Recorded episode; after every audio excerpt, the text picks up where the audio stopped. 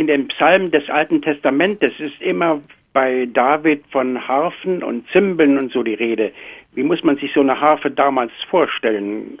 Die antike Harfe, also gerade auf die jetzt bei David Bezug genommen wird, die wird ja auch an zahlreichen Stellen abgebildet, immer wieder. Auch die Literatur im Mittelalter hat diese Harfe wieder abgebildet. Wir müssen uns das so vorstellen, dass es ein relativ kleines Instrument gewesen ist, in Dreieckform, ohne diese große Stange, die wir heute bei den Harfen kennen, die oben eben in diesem Kapitell auch mündet. Das Instrument hatte nicht so viel Zug, deshalb konnte es wirklich als Winkelharfe auch gebaut werden, war also wirklich nur über etwa eineinhalb Oktaven Oktaven diatonisch beseitigt. Das heißt, es gab also nur für die Ganztöne oder je nachdem ein, eine Seite oder ein Seitenpaar. Und dieses Instrument kann man wirklich auch so in die Armbeuge setzen. Und solche Instrumente sind bis weit auch in das Mittelalter hinein gespielt worden. Die Zimbeln, das sind ja Instrumente, die so ganz hell auch klingen. Und Zimbeln sind eigentlich Glöckchen, die gespielt werden. Das kennen wir auch aus dem Mittelalter. Dort äh, werden diese Glöckchen auch immer wieder beschrieben.